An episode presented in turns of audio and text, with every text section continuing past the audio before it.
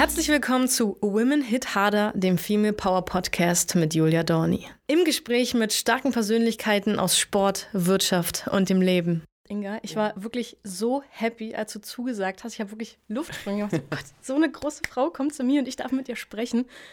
Meine kleinen Fragen an dich. Du hast schon so viel gewuppt und du bist ähm, eine wahnsinnig großartige Journalistin. Also es ist einfach, weißt du, von dir kann man so viel lernen und mitnehmen. Deswegen bin ich einfach auch so froh darüber, dass du hier bist. Ähm, wenn man sagt, dass MMA mein Sport ist, dann ist ja wirklich die Programmgestaltung bzw. die Medienentwicklung dein Sport. Ja, es ist sicherlich eine Form von Leistungssport und insofern dem, was du machst, nicht unähnlich, weil man einfach in Bewegung bleiben muss und äh, sich auf gar keinen Fall ausruhen kann, weil dann kriegt man mehr als Muskelkater. es ist, wir reden von Icon. Icon ist ein international super, super erfolgreiches Magazin, Lifestyle-Magazin. Mhm.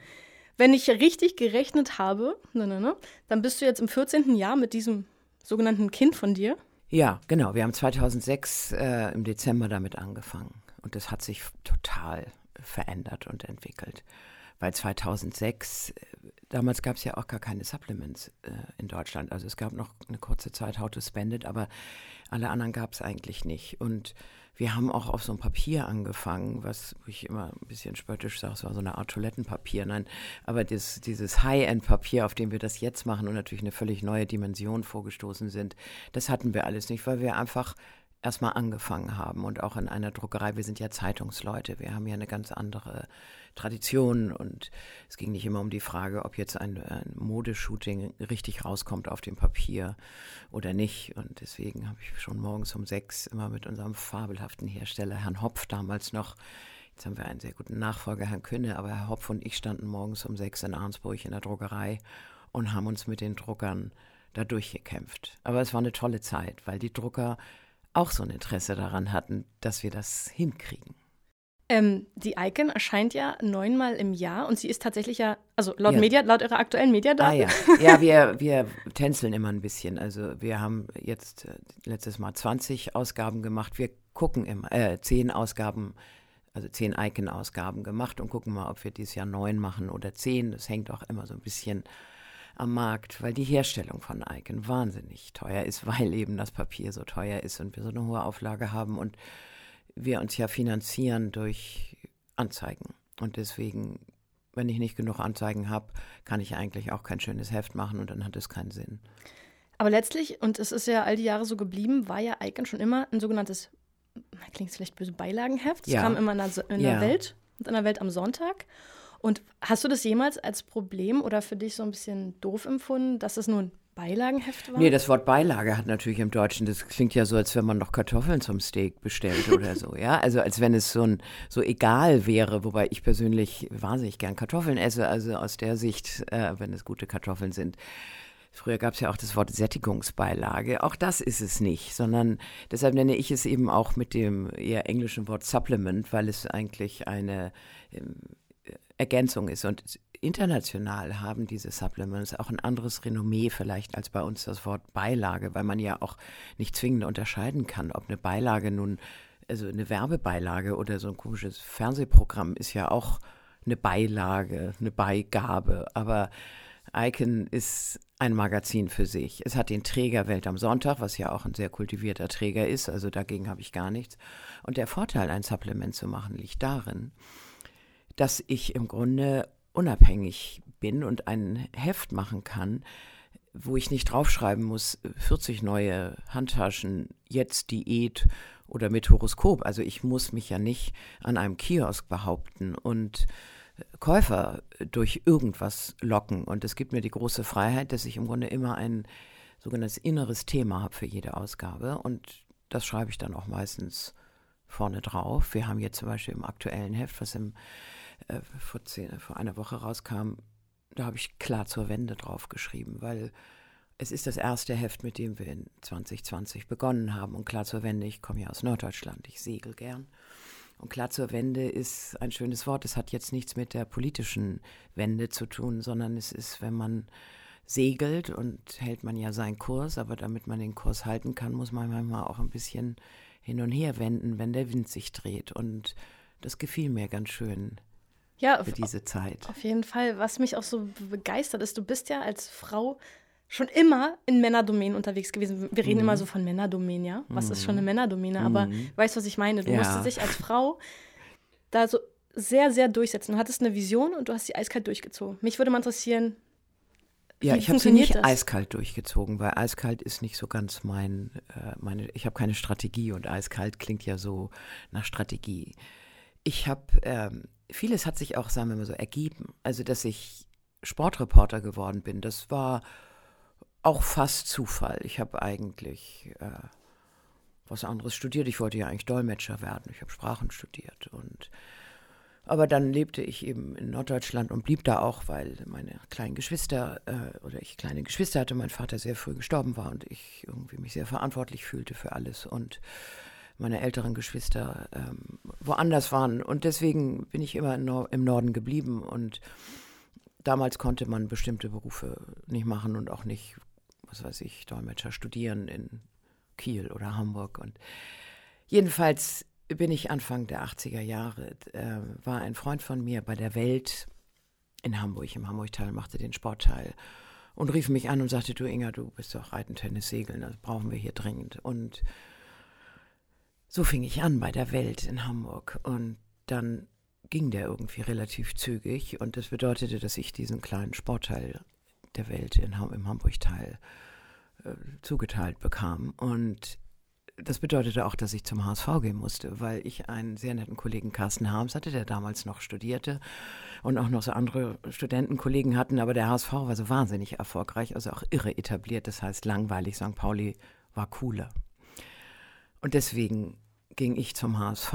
Ich hatte meinen, meinen jüngeren Bruder gefragt, wie das mit dem Fußball ist, also damit ich ungefähr wusste, was eine Abseitsfalle ist und solche Dinge. und saß beim HSV auf der Tribüne. Neben mir saß Jörg von Torra, guckte mich so an und sagte, na, wessen Freundin bist du so?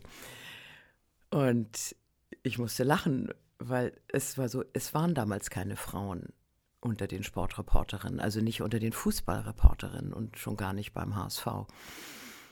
Ja, und so fing das an. Aber ich hatte den großen Vorteil, dass ich eben nicht so viel über diese Szene Bescheid wusste, also die Rituale nicht kannte. Und äh, es gab damals den legendären Trainer Ernst Happel und ich ging zu Herrn Happel hin und sagte, Herr Happel, ehrlich gesagt, ich weiß, glaube ich, nicht genug über Fußball. Es wäre toll, wenn Sie mir ab und zu auch was erklären können. Das hat dem Happel gut gefallen, weil normalerweise sind ja Sportreporter die besseren Trainer. Ist ja vollkommen klar, das ist ja so wie Modekritiker auch die besseren Designer sind. Und deshalb hatte Happel einen ziemlichen Rochus eigentlich auf Fußballjournalisten. Journalisten überhaupt, der war auch ein bisschen spröde, hatte ja auch so ein Magenproblem. Also so einer war er. Aber mich mochte er dann irgendwie. War sicher auch hilfreich. Also ich war irgendwie Mitte 20 und sah aus wie 12 und das war, glaube ich, auch. Äh und hat es natürlich einerseits erstens einen anderen Blickwinkel auf das Thema ja. und zweitens als Frau sowieso ein ganz anderes genau. empathisches genau. Empfinden zu dem Sport generell. Ja. Ne? Ja. Und damals, das führte eben dazu, dass ich irgendwie alle zwei Wochen bei Ernst Happel auf dem Sofa zu Hause saß und auf seiner Couch, also Dreier-Sofa, Zweier-Sofa, ein Sessel, Wellensittich, Wolkensturz, das ganze Klischee, wie man sich das so vorstellt. Und er mir immer Sachen erzählte. Und das Entscheidende in meinem Job ist ja, dass man sogenannte Quotes hat. Also der Trainer sagt vorm Spiel, nach dem Spiel, wie er die Aufstellung oder wie er den Spieler findet. Und das hatte ich eigentlich immer. Das war ganz schön, weil der Happel eben immer mit mir redete. Oder früher war das ja auch so, da konnte man beim Flughafen ja noch bis ans Abfluggate mitgehen. Und manchmal bin ich dann eben mitgegangen, wenn die wieder zu bedeutenden Spielen flogen. Und habe dann da noch mit ihm gesessen und gesprochen. Und das war eben eine Zeit, als der HSV auch so erfolgreich war. Also hatte ich auch einen ziemlich guten Einstieg. Und Sport ist natürlich auch sehr, sehr spannend. Und ich war ja damals auch, ähm, also auch so Leute wie René Weller, legendärer Boxer, mit dem man dann in, auf St. Pauli in der Ritze sich traf. Und ich da immer so als ahnungsloses norddeutsches Mädchen dachte, holla, auch nicht schlecht hier. Holla und, the Forest Fairy. Ja, ja, ja. Und dieser völlig verrückte Boxpromoter, der hatte so abstehende Haare, auch so, ein, auch so eine Legende. Ich habe schon früh interessante Leute getroffen und da mich Menschen immer interessiert haben, habe ich auch irgendwie immer Kontakt herstellen können. Wobei, talking about men's, es war natürlich auch so, dass immer das Gerücht ging, ich hätte natürlich eigentlich mit allen Sex, ist ja klar. Ist also ja klar, wenn, man, du als Frau in so einer Position Ich war eine Frau, bist, genau. ich war jung und äh, ich trug auch wahnsinnig gerne kurze Röcke, weil das Beste an meinem Körper sind meine Beine. Die sind ziemlich lang und dünn und das hilft ja immer. Und irgendwie war das natürlich sowieso zu der Zeit, äh, hatte ich einfach immer sehr kurze Röcke an. Und also dachte, äh, na klar, wieso sollte irgendjemand mit mir ein Interview führen, wenn ich im Bett oder äh, gegen Sex? Also das ist mir natürlich viel begegnet, wobei ich wie soll ich sagen, das auch nicht ernst nehmen konnte. Das kannte ich vorher schon, als ich schon, als ich Volontärin bei den Kieler Nachrichten war, kamen natürlich irgendwelche Politiker, die einem dann auch mal, äh, wie soll ich sagen, das Knie tätschelten und dachten. Ja, wobei äh, ich glaube, dass einem, wie soll ich sagen, mich hat es vielleicht auch, weil ich Reiterin war, ich weiß nicht, mich hat es nie genervt, weil ich mich nie bedrängt fühlte, ne? weil ich äh, mich sofort zu wehren wusste. Ich hatte nie das Gefühl, ich muss jetzt irgendwas äh, jetzt geht es in die falsche Richtung. Wobei, legendär ist ja die Geschichte mit Willy Brandt, die muss ich nochmal erzählen. Das war viel später, das war, da war ich schon in Berlin, da bin ich ja, habe ich sozusagen als politischer Korrespondent gearbeitet, weil die Weltredaktion noch in Bonn war und wir waren hier so ein kleines Korrespondentenbüro in Berlin. Und da gab es einen runden Tisch mit Willy Brandt, Legende, toller Mann. Und ich dachte auch super, so, ich weiß nicht, wir waren vielleicht acht Kollegen mit ihm am Tisch oder sieben Kollegen und er. Und ich setzte mich natürlich gleich neben ihn, weil ich dachte, es ist immer gut dicht dran zu sitzen. Dann kriegt man vielleicht noch, kann man noch mal eine kleine Extrafrage leise stellen oder so. Jo, und dann saßen wir da und er erzählte, ich weiß gar nicht mehr, worum es eigentlich ging. Und jedenfalls landete seine Pranke auf meinem Oberschenkel. Und ich dachte, du liebe, was machst du jetzt? War das jetzt eigentlich? aus Versehen oder hast du das gerade geplant? Der dachte, warum liegt diese Hand hier auf meinem Schenkel? Und wie reagiere ich jetzt? Also sage ich jetzt Pfoten weg, Willi? Also was mache ich jetzt eigentlich? Weil da saßen ja auch die Kollegen. Ich war ja noch nicht so lange in Berlin. Ich wollte ja auch irgendwie, also ich wollte ja auch cool sein. Und niemand in eine unangenehme Situation. Ja, und wollte ja auch jetzt nicht irgendwie doof reagieren. Und dann habe ich seine Hand so weggeschubst, sozusagen. Ja, flatsch, kam sie wieder zurück. und dann habe ich einfach, ich habe ehrlich gesagt diese Hand dann einfach ignoriert. Also ich habe überhaupt nicht mehr darauf reagiert. Aber es führte dazu, dass ich den Mann natürlich überhaupt nicht mehr ernst genommen habe. Also ich habe den dann inhaltlich er konnte erzählen, was er wollte. Und also ich für die, sozusagen die ganze Geschichte Willy Brandt, auch was er erreicht hatte in seinem Leben und was beeindruckend war, war für mich äh, erledigt. Ist auch vielleicht eine Art, ja, damit umzugehen. Absolut, es ist schon irgendwie übel. Also ich meine, der schmale Grad zwischen, ist das jetzt noch okay oder nicht okay und wie ja. verhält man sich ja im Rahmen der Öffentlichkeit mit so einer Figur ist er ja letztendlich. Ja, ja, und man will ja auch nicht, also ich beneige jetzt auch nicht dazu, hysterisch zu sein und man möchte ja auch äh, flirten oder man möchte ja auch irgendwie, das kann ja ruhig ein bisschen knistern. Ne? Also heutzutage ist es so ein bisschen, bin schon etwas älter, aber ich fand es nie schlimm, wenn Leute mich angeflirtet haben. Das finde ich jetzt besser, als wenn sie völlig gelangweilt geguckt. Also ich meine, man hat ja auch eine Ehre als Frau, also eine, sozusagen, man möchte ja auch attraktiv wirken, da habe ich überhaupt gar kein Problem mit. Aber wenn es so doof wird, ne, das möchte man nicht. Wir müssen nur eben aufpassen, dass wir auch nicht den ganzen Spaß verlieren, indem wir alles jetzt unter MeToo-Aspekten äh, deklarieren oder, ihr Gott, wenn man Dirndl trägt, ja, ist doch logisch, dass da ein Mann hinguckt. Ich meine, äh, dann muss man irgendwie eine Trainingsjacke anziehen, Reißverschluss hochziehen bis oben hin. Aber das meine ich, dieses Spiel, was ja auch äh, seit eh und je in unseren Genen wahrscheinlich verankert ist, weil es ja auch Phasen gibt, in denen man immer guckt, was geht. Das ist ja genetisch, weil man ja immer sehen muss, dass man auch einen findet, mit dem die Fortpflanzung klappt. Also das ist ja, selbst wenn man es gar nicht machen will, aber das sind ja Dinge, die uns in unseren, immer noch irgendwo in unserem Körper drin ist, hätte ich fast gesagt. Also darum muss man immer aufpassen, dass man nicht zu wie soll ich sagen, zu engherzig wird. Es darf nur eben, wenn es Machtmissbrauch ist. Das ist blöd. Alles andere, finde ich, kann man auch ein bisschen spielerisch sehen. Wie würdest du heutzutage damit umgehen, wenn du auf einmal so eine Hand da hättest? Da würde ich, glaube ich, einen Stuhl zurückziehen und sagen, sagen Sie mal, Herr Brandt. Ja, aber das ist natürlich, ich bin ja jetzt, guck mal, wann war denn das?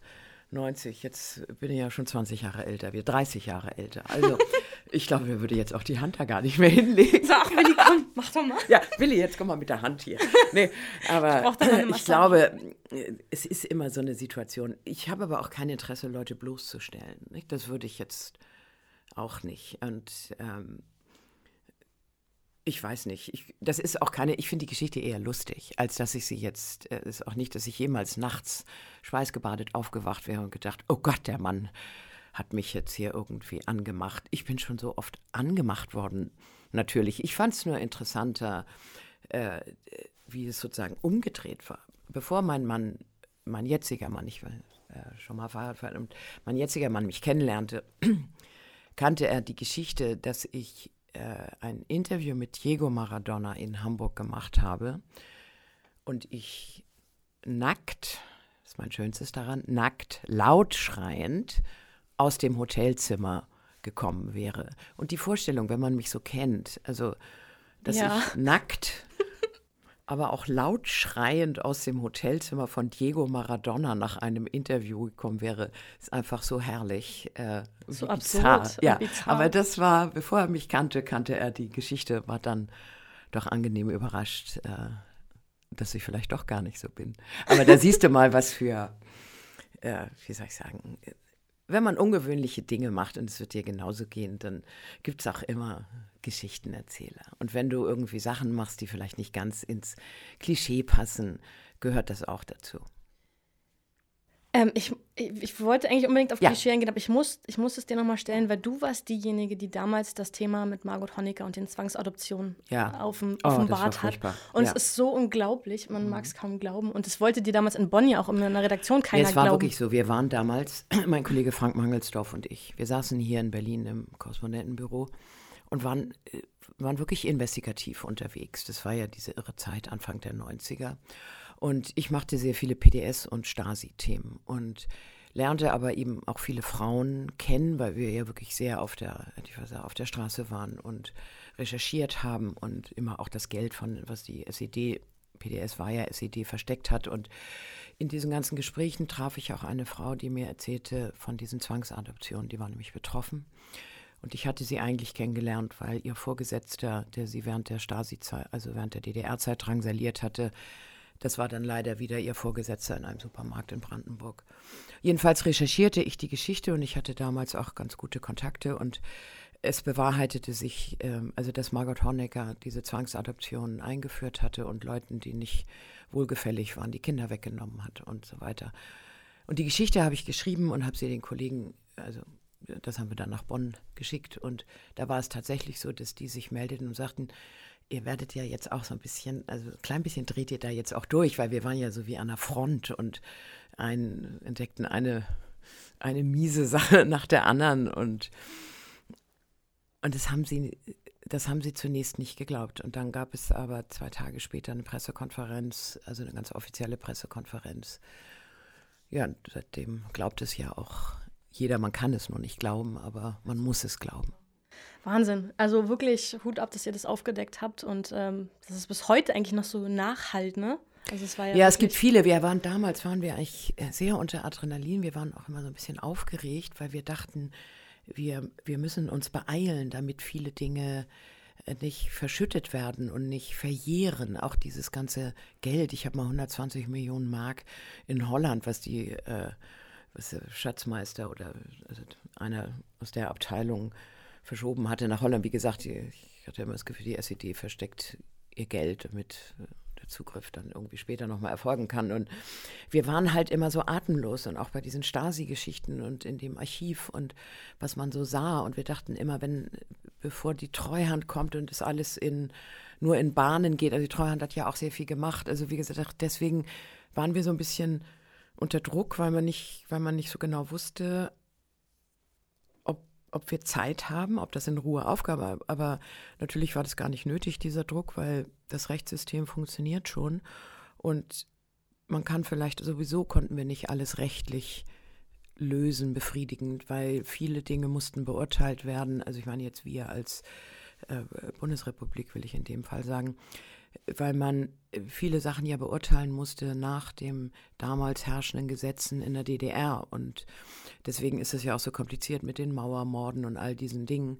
Nur wir wollten immer so gerne, also Frank und ich, wir wollten einfach so gerne ganz viel aufdecken, damit vielleicht, damit man schon viel weiß. Das ist natürlich auch journalistische, ja, es ist nicht Hybris, sondern es ist, wenn man als Journalist so Zugang hat, äh, kommt man auch in so ein ja, kommt man auch, ist fast wie ein Rausch eigentlich. Man wird ein Detektiv, klar. Ja. Ich weiß noch, als ich für Fakt und Exakt mhm. äh, für diese äh, Investigativmagazine des äh, ARD tätig war, mhm. ja, oh mein Gott, ich dachte, ja, jetzt, oh, ich krieg euch alle. ja, oder man kommt auch so, man recherchiert sich ja, ja auch so rein. Vom Hundertste ins Tausendste, ja, dann so, ja. oh mein Gott, und dann wird alles so. so eine Papiersachen und ähm, damals hatten wir ja auch noch gar keine äh, Computer, also wir hatten dann schon Computer und mussten dann auch immer Texte senden äh, äh, nach Bonn. Und da, damals musste man dann noch den Telefonhörer auf so ein Modem drücken und dann musste man den festdrücken, damit dieser Text auch durchlief. Und meistens kam das Schlimmste war, wenn dann auf dieser Tröte, dieser Computertröte so tief wie zwischen mir und dir dann kam immer irgendwann so eine Welle und dann kam nur Mark 3 und da habe ich immer schon gedacht, Mark 3, das klingt so wie so ein Spion aus dem Osten. Nein, dann war, wenn Mark 3 auftauchte, war die Verbindung kaputt, da musste man wieder anfangen. Und es war natürlich immer kurz vor Redaktionsschluss. Der Klassiker. der Zeiten. Klassiker. Ja, Auf jeden toll. Fall zeigt mir das, du hast all die Facetten durchlebt, die Politikberichterstattung, die Sportberichterstattung. Und jetzt sind wir im Lifestyle angekommen, ja. weil Leben ist ja irgendwie auch alles und bunt. Und die mhm. Geschichten, die die Welt so erzählt, das ist ja auch genau deine Materie. Ja. Du liebst ja alle Geschichten, die so um dich herum passieren. Ja, und ich finde, Lifestyle ist eben etwas, das ist ja bei uns so in Deutschland immer noch ein bisschen unter so, sagen wir mal, nicht Generalverdacht, aber so ein bisschen skeptisch betrachtet. Das ist so nice to have, but no need to have. Und ich bin überzeugt davon, dass wir das brauchen. Also je irrer die Welt, desto wichtiger ist ja auch, dass man schön ist.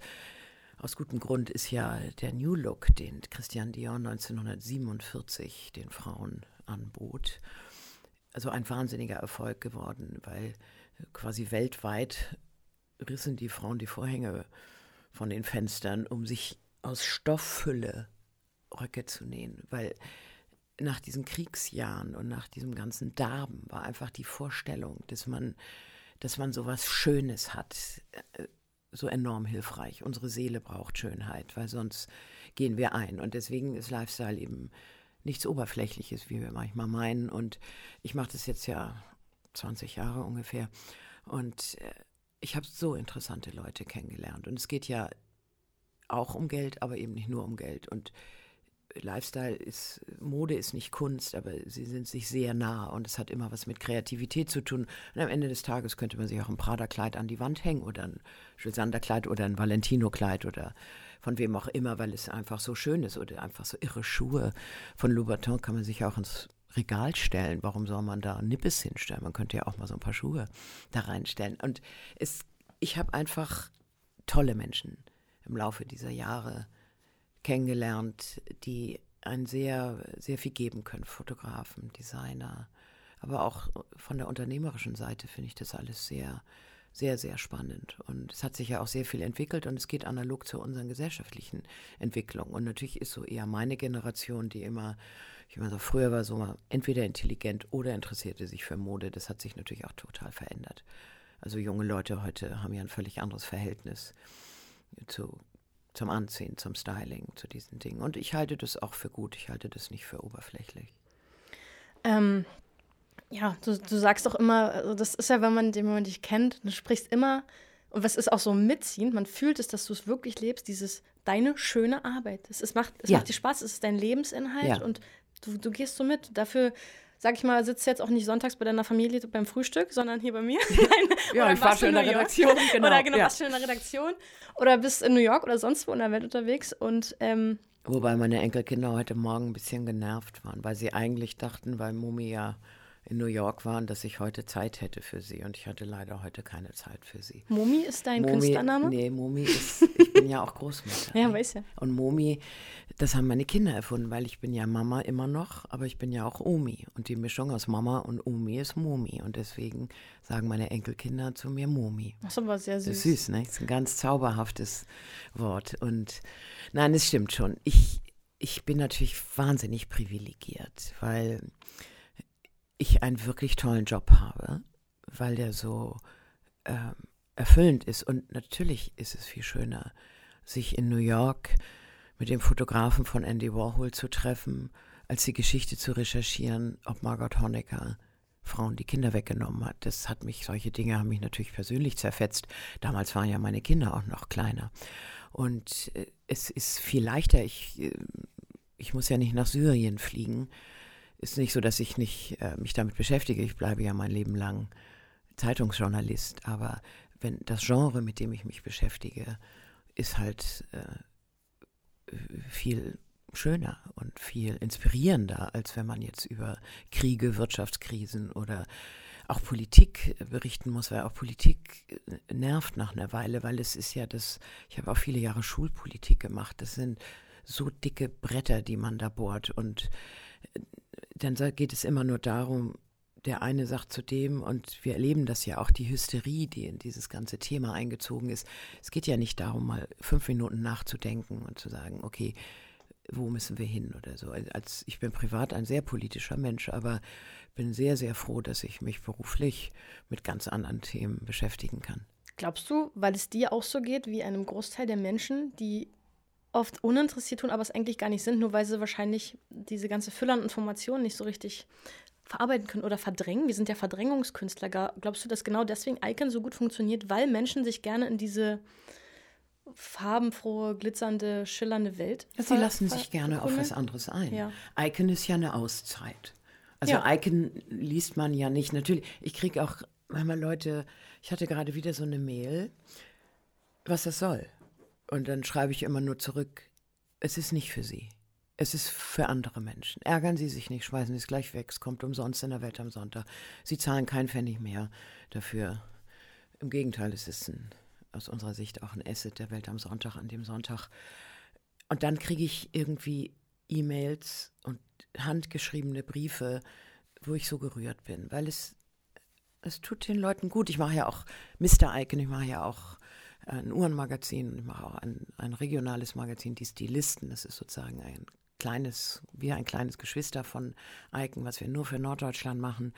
Und wir wir erzählen Geschichten und wir nehmen auch die Leser damit hin, wo sie vielleicht gar nicht hinkommen. Nicht? Ich bin ja auch irre viel unterwegs und deshalb machen wir ja auch Shootings.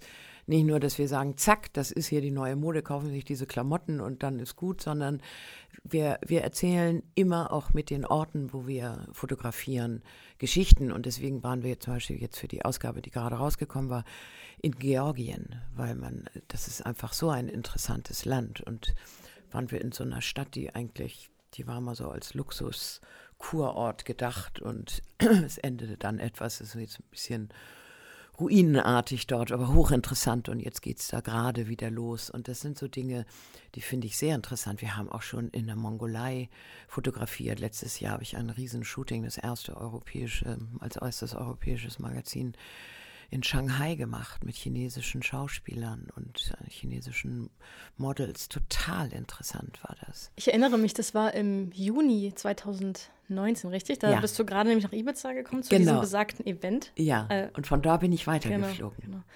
Das war auch ein Event. Ja.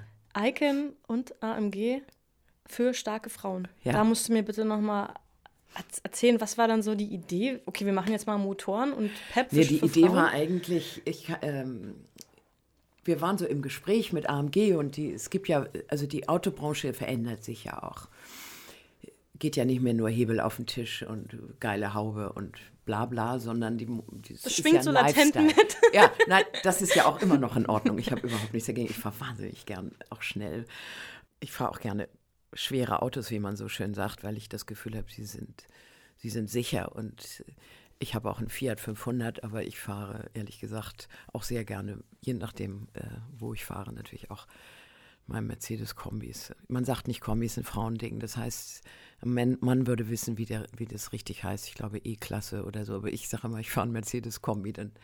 Jedenfalls war es so, dass die Autobranche sich verändert und natürlich lifestyleiger wird. Und da macht es natürlich sehr viel Sinn, auch mit uns ins Gespräch zu kommen und nicht nur mit den Motorseiten. Und ähm, ja, wir, wir sprachen dann über AMG und sie hatten sich auch überlegt, dass sie mal, dass wir vielleicht mal was zusammen machen sollten. Und ich bin aber jetzt auch nicht so der Typ, so Gourmetfahrt durch Salzburger Land, das sind so nicht meine, meine Ideen. Und ich habe ja auch so ein Frauenbild, was ähm, äh, ja, ich bin ja sehr für starke Frauen. Also Frauen können auch schwach sein, das meine ich damit nicht. Aber Frauen soll man nicht immer in so Klischees stopfen. Und am liebsten hätte ich natürlich die Fahrt gemacht. Äh, ich wäre gerne mit den Autos, mit AMG äh, nach Saudi-Arabien gefahren und da mal ein bisschen rumgefahren.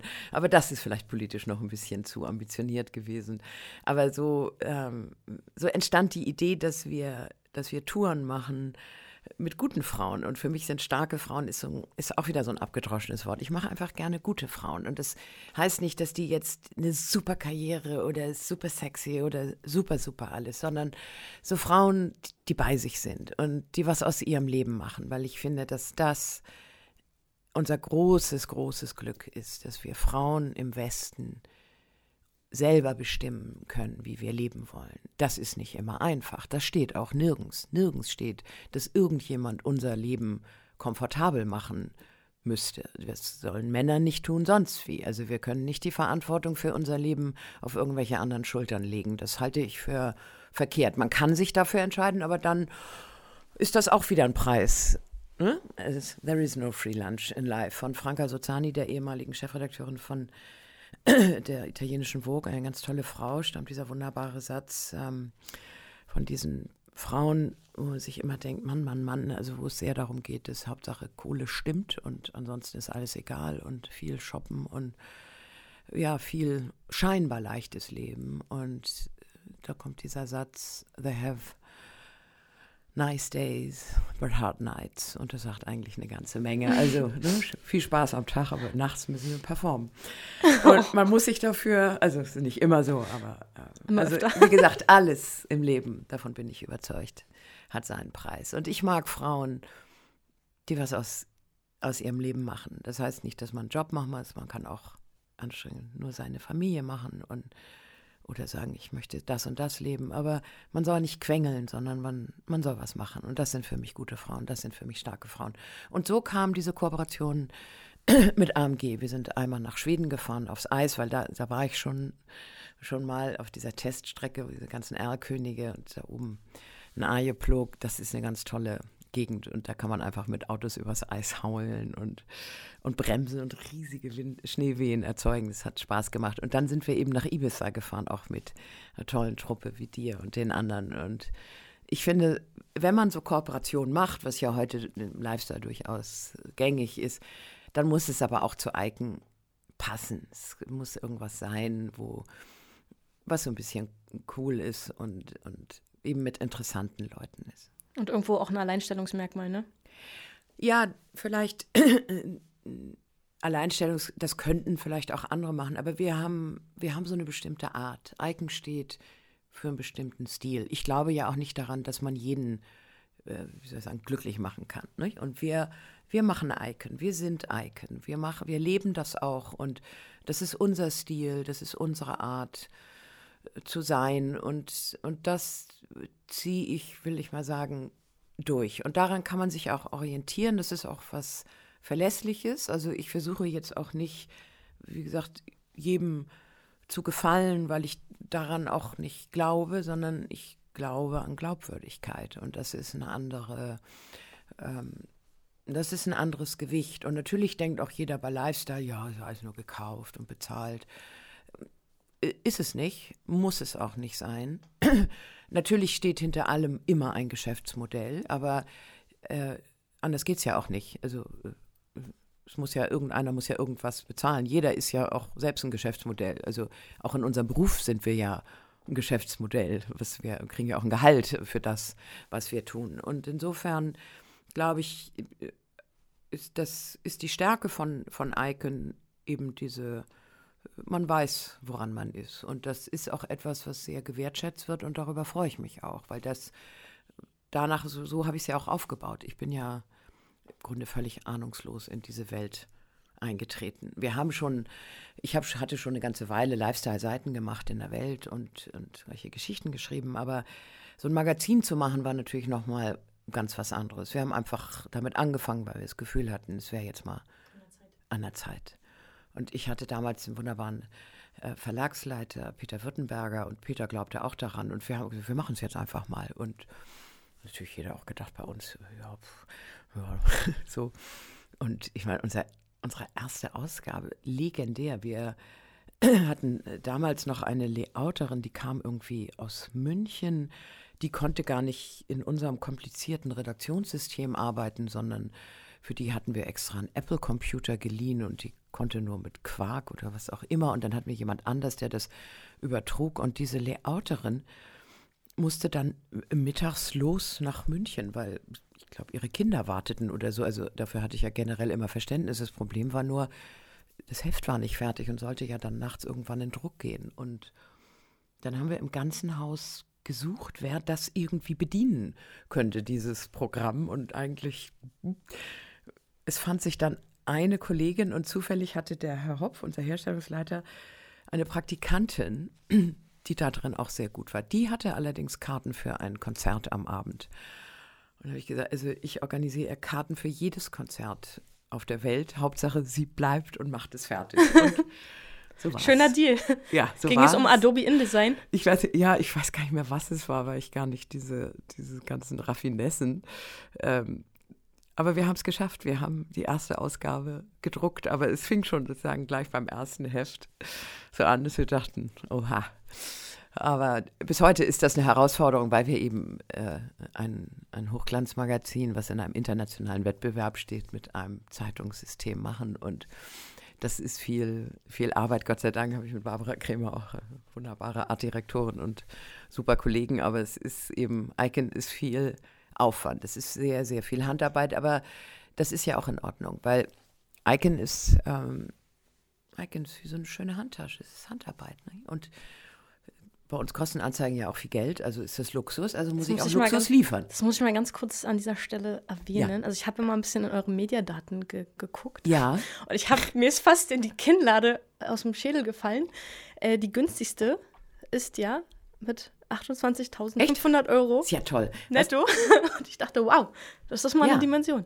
Das klingt doch schön. Also ich muss zugeben, ich kümmere mich, ich kümmere mich nicht darum weil wir, also ich kümmere mich nicht um Anzeigen. Natürlich. Ja, das ist ja die PR dahinter, ne? Naja, ja. es ist, wir haben Marketing, Frau Curio, unsere äh, Chefin und Objektleiterin und überhaupt alles, alles, was die ganzen Anzeigen, den ganzen Luxusbereich bei uns ausmacht, ist Frau Curio und ähm, ein super Team dahinter. Und das, wir sind auch ein gutes Team, Frau Curio und ich. Und natürlich fahre ich mit ihr und besuche Anzeigenkunden. Aber ich bin der, ich bin der, die Chefredakteurin an der Stelle.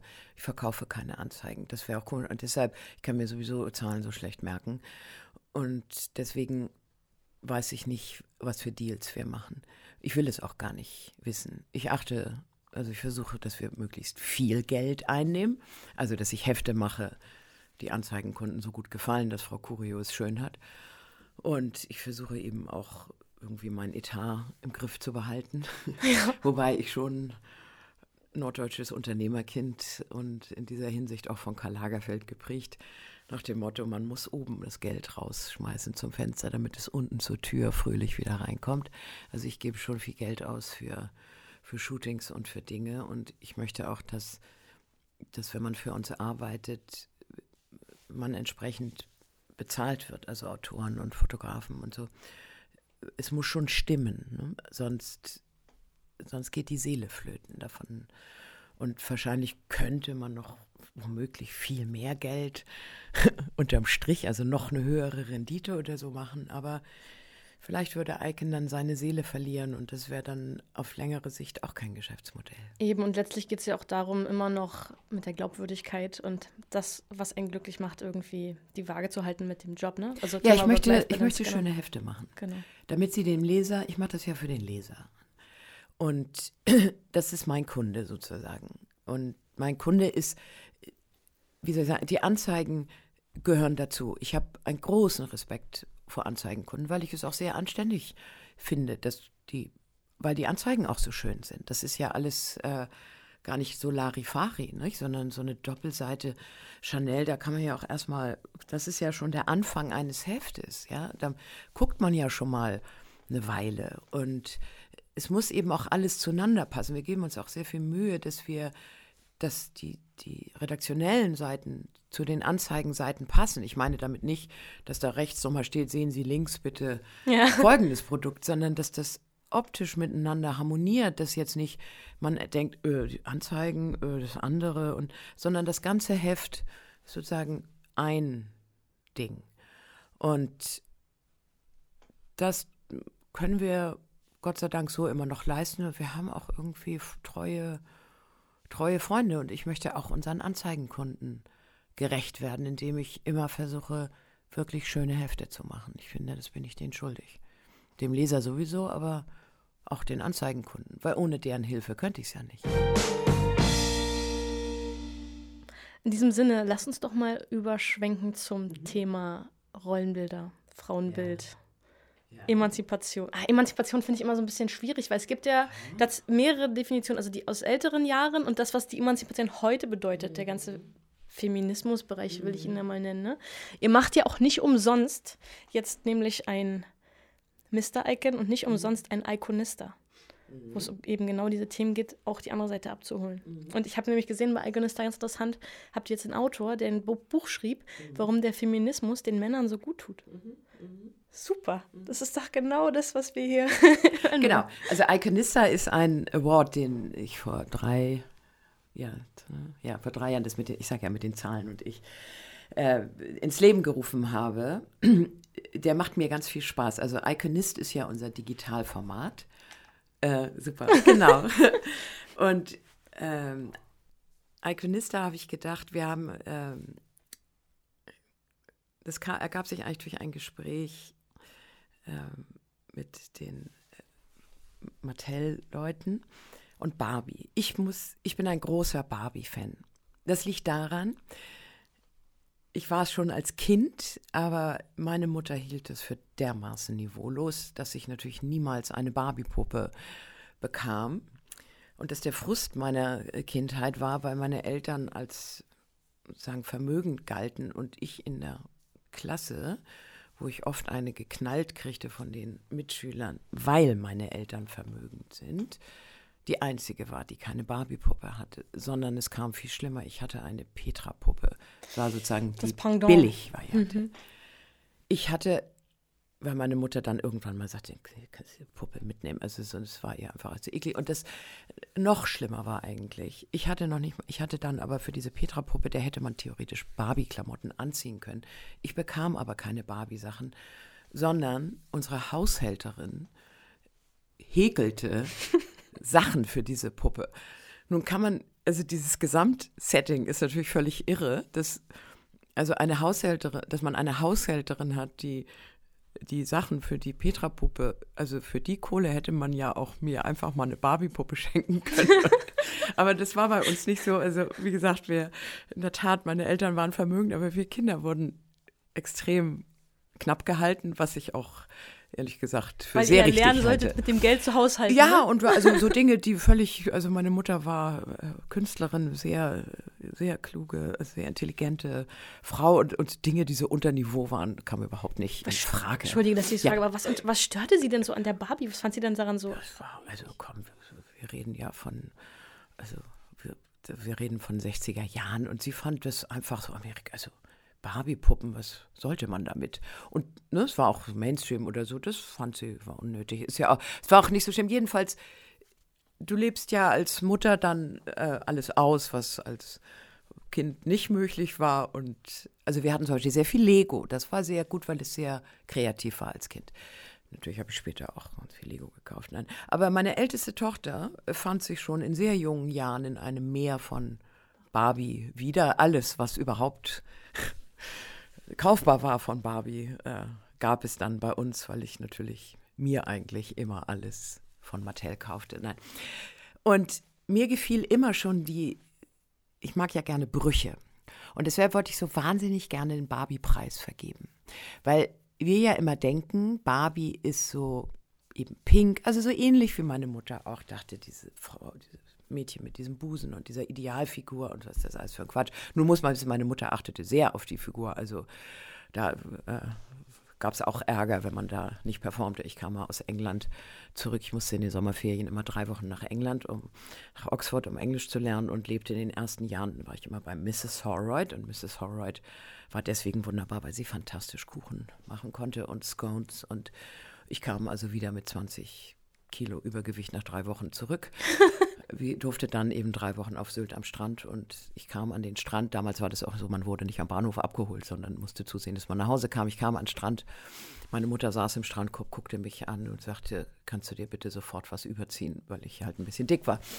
Und naja, die 20 Kilo waren dann auch kurzer Zeit wieder weg, weil das konnte meine Mutter super. Nicht, dass hier der falsche Eindruck entsteht. Das, ich verdanke ihr durchaus eine ganze Menge Dinge, von denen ich heute profitiere. Jedenfalls die Barbie-Puppe. Und Barbie gilt eben als oberflächlich und dumm. Aber Barbie hatte schon eine Piloten-Barbie, als Frauen noch gar nicht fliegen durften. Und deshalb wollte ich so gerne einen Barbie-Puppenpreis vergeben an gute, interessante Frauen. Und so ist der Iconista entstanden. Und das Wort Iconista ist ja ist eigentlich eines meiner Lieblingsworte, weil Iconist ist ein, ein Wort für ein, wir haben eben abgeleitet von Icon, ist sozusagen das Digitale, was wir machen, Iconist, weil es ein bisschen mehr Neutrum ist und Iconista ist ja auch so eine Art Kampfansage, aber auf unsere Art und Weise. Deshalb ist das Logo von der Iconista auch eine, eine Frauenfaust, die aber natürlich ein wunderschönes Armband trägt. Und total feminin ist. Und total eine ganz schöne Hand und Nagellack. Und das ist ein Bruch, der mir sehr gut gefällt. Und äh, mir war klar, was da passiert, als ich äh, die erste Preisträgerin, an die ich eigentlich gedacht hatte, die das eigentlich auch gerne wollte, eine Wissenschaftlerin, eine ganz spannende Frau, dann nochmal Rücksprache in ihrem Institut gehalten hatte.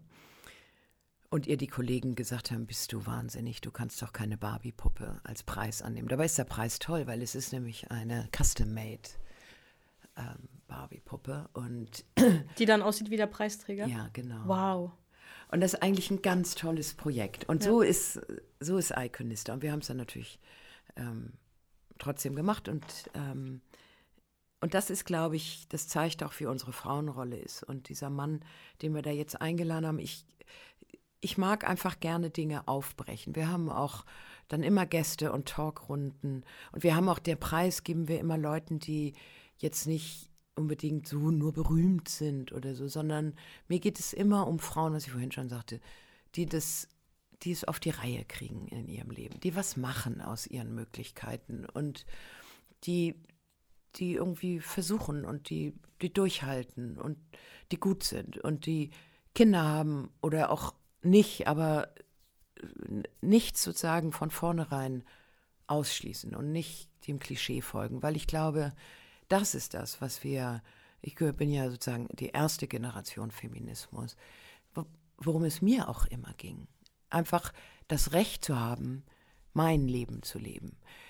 Nicht gegen Männer, das wäre ja furchtbar, ist ja auch entsetzlich. Und ich habe mir auch immer überlegt, ich finde ja, fand es ja schwieriger, die Jungs zu erziehen als die Mädchen, weil bei den Mädchen war das im Grunde einfach. Kraft, Kraft, Kraft, ja. ihr könnt das, ihr könnt das, ihr könnt das, ihr könnt das, ihr müsst es, ihr müsst es. Und was machst du denn aus deinen Söhnen? Also einerseits sollen sie natürlich die Spülmaschine ausräumen und bügeln und, und irgendwie das auch alles hinkriegen und höflich sein. Aber sie sollen auch cool sein. Sie sollen nicht nur äh, irgendwie so so weich gespült, möchte doch auch kein Mensch. Sie sollen auch Männer sein. Und Männer sind nun mal was anderes als Frauen. Und äh, deshalb bin ich auch so in diesen Diskussionen heute. Mir ist auch dieser, dieser digitale Feminismus, den ich, die ich das manchmal nenne.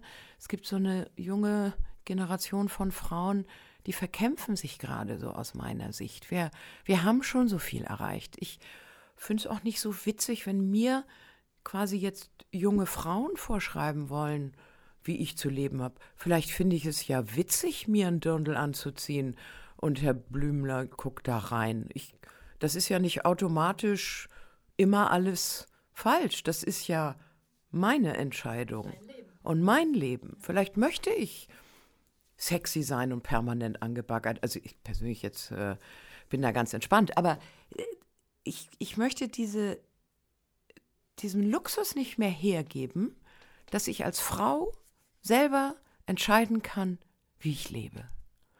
Und die Gefahr droht gerade wieder. Wir kriegen hier so eine Moralkeule geliefert. Wir kriegen sie von so vielen Seiten. Also sie kommt irgendwie aus dem etwas hysterischen Amerika. Sie kommt von diesen Männern, die mir zutiefst suspekt sind, also diesen Isl Männern, die sich auf ihrem islamischen Glauben ausruhen und sagen, Frauen dürfen das nicht. Ich finde das ekelhaft. Ich gehe da auch gegen jeden vor. Und ein Mann, der einer, einer deutschen äh, oder einer, wie soll ich sagen, einer Frau als Polizistin, es geht ja einer französischen Polizistin gegenüber genauso, also nicht nur Deutschen, so, auf die nicht hören will, weil es eine Frau ist. Was ist das überhaupt für eine Unverschämtheit? Also da merkt man schon in meiner Stimme, die ja. gehen mir dermaßen auf den Keks und diese ganzen, äh, mir, ich kann auch mit dem Verschleiertsein nicht umgehen. Ich kann damit umgehen, wenn ich nach Saudi-Arabien fahre und es dort die Kultur ist. Ich bin, ich möchte in unserem Land, möchte ich, dass die Glocken läuten. Ich möchte, wenn der, ich möchte nicht nur, dass das einer, ich möchte nicht, dass das irgendjemand verbietet, weil es einem irgendwie zu nahe tritt. Ich finde auch nicht, dass wir ein muslimisches Schwimmbad brauchen. Mir ist alles, was Minderheiten so, also so fokussiert und so ein Gewicht gibt, das ist mir unheimlich, weil es zu Intoleranz führt. Und diese ganze Intoleranz, das ist auch Intoleranz gegenüber, ähm, wie soll ich sagen, so Minderheiten, die, wenn ich mir vorstelle, dass wir hier in Berlin darüber sprechen, dass es an Grundschulen drei Toiletten geben müsste. Also für Mädchen, für Jungs und für genderneutral. Da frage ich mich, ob die eigentlich alle irgendwie morgens Schnaps getrunken haben.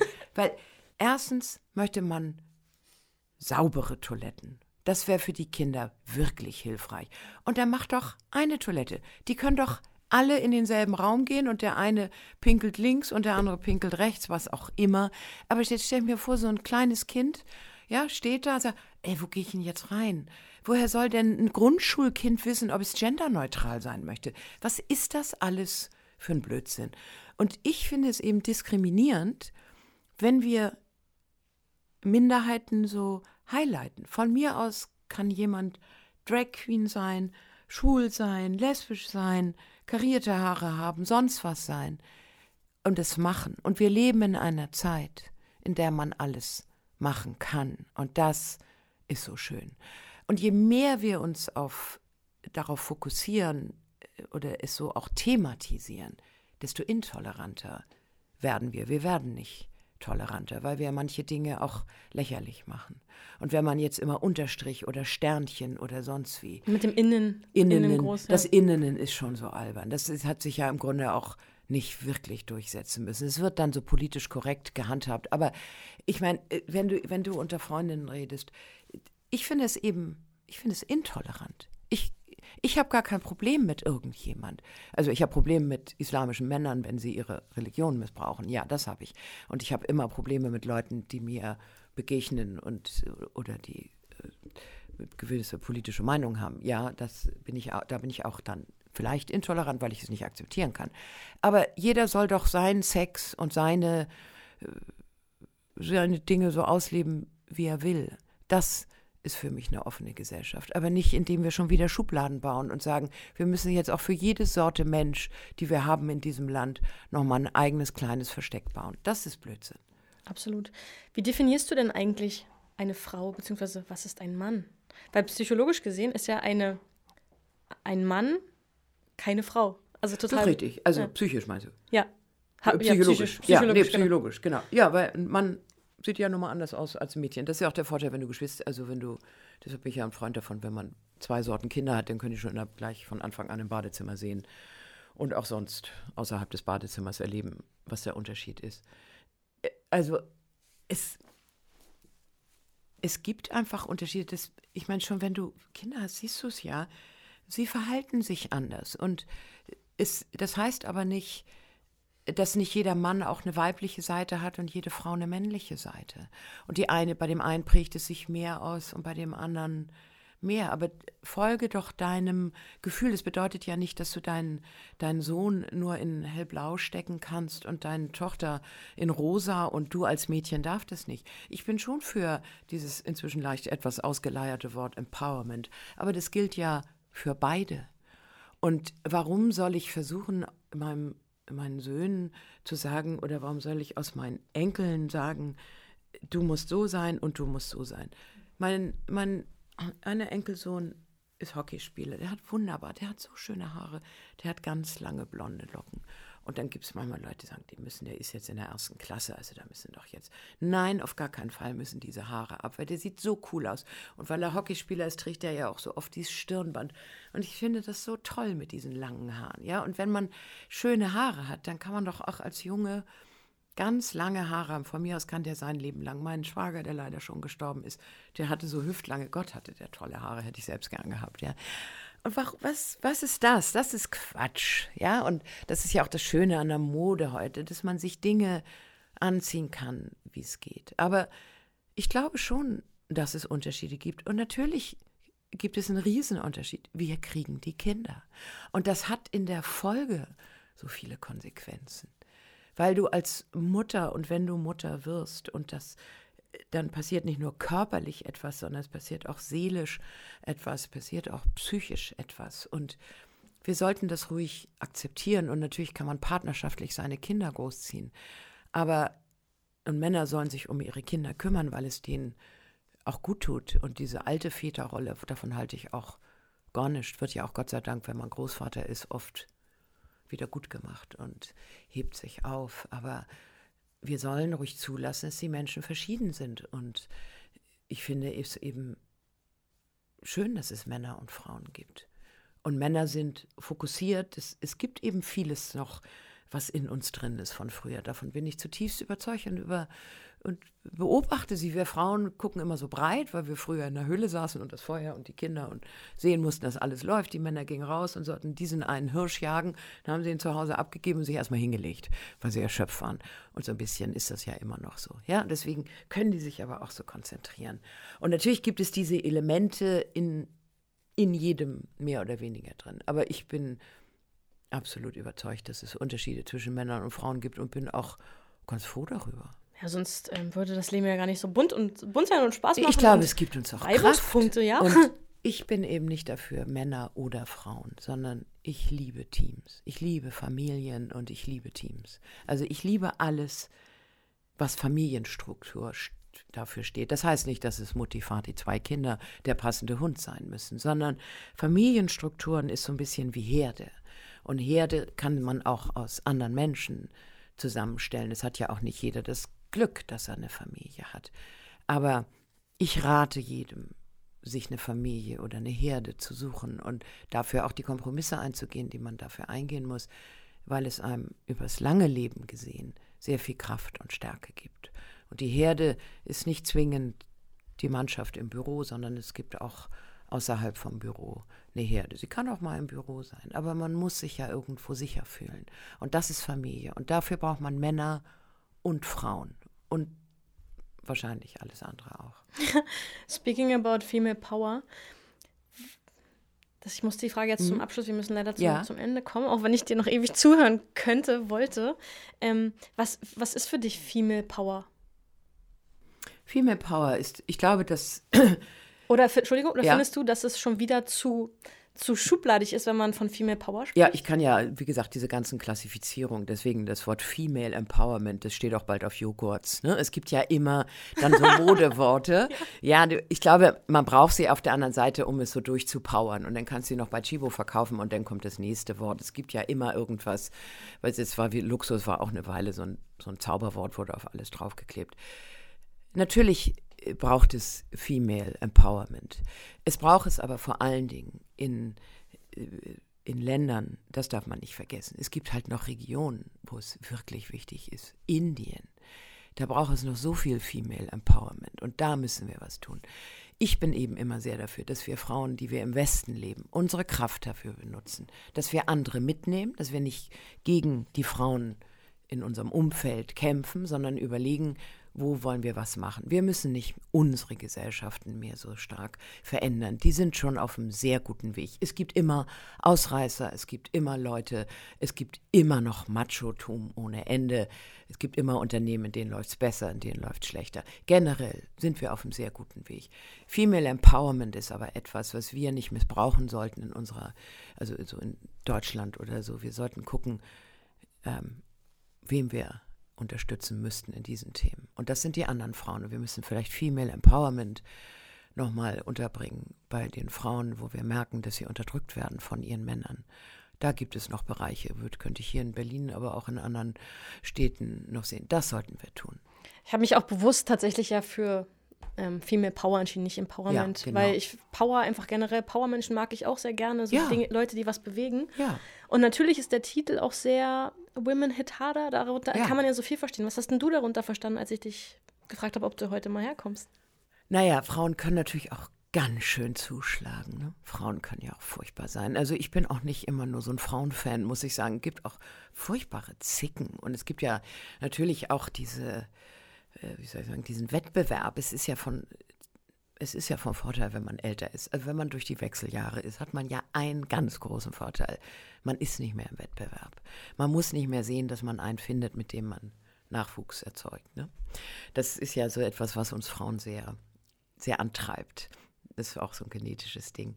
Man kann wesentlich großzügiger sein, man kann auch Frauen mitnehmen. Und wir Frauen müssen eben aufpassen, dass wir auch miteinander sind. Wir sind nach wie vor im Netzwerken und so nicht so gut, weil wir halt auch immer so gucken, wie sind die anderen. Das können die Jungs besser, weil wenn die erstmal so einen Herdenführer haben, dann dann ist der das, dann akzeptieren die den und dann machen sie das nächste Thema. Und ich glaube, wir können ja gegenseitig viel lernen. Und wir Frauen haben auch immer so ein bisschen was, wir wissen es ja auch besser, äh, wir wissen es auch besser, wir wollen es auch gerne besser wissen und wollen es den Männern dann auch zeigen. Das ist wie, wie ich immer sage, Männer ziehen Kinder an, Frauen kleiden sie ein. Also Männer ziehen im Zweifel auch mal zwei verschiedene Socken an. Hauptsache das Kind hat warme Füße. Frauen sagt dann, mein Gott, ja, oder dann fängt der Mann an zu wickeln, macht wickelt natürlich schief, daher kommt ja das Wort auch. Und dann sind wir sofort und sagen, komm, ich mach's besser, ich mach's schnell, ich kann's. Also wir, wir müssen auch, das sind immer nur so Sinnbilder, aber wir starken Frauen müssen auch lernen, mal nachzugeben. Und ich glaube, ich glaube einfach, dass diese Power, wenn man Power hat, ist das ja auch ein Geschenk. Das hat auch nicht jeder. Man denkt das oft, wenn man selber Kraft hat. Aber man muss eben auch einfach, glaube ich, aus dieser Power was Großzügiges werden lassen. Und wenn wir das endlich wieder lernen und aufhören mit diesem Schnellurteilen, uns immer so aufregen und die Empathie, die wir Menschen haben und die uns aller Technik überlegen macht, weil das das Einzige ist, was wir besser können als Technik und Computer. Wenn wir uns darauf wieder besinnen würden, dann wäre ich schon mal ziemlich froh. Das ist die eigentliche Power, an der wir uns abarbeiten sollten. Hast du eigentlich ein Lebensmotto, um das sozusagen das Thema zuzumachen? Ja, habe ich. Ich möchte immer großzügig sein. Okay, in diesem Sinne Leute, seid großzügig. Inga Griese, ich danke dir sehr, dass du heute Zeit hattest. Ja, ich wünsche dir alles gerne. Gute fürs Vorhaben, für alle weiteren Projekte. Bleib dran und liebe Grüße auch an deinen Mann. danke. Schön, dass ihr wieder dabei wart bei Women Hit Harder, dem Female Power Podcast mit mir, Julia Dorni. Und denkt dran, machen es die wollen, nur krasser.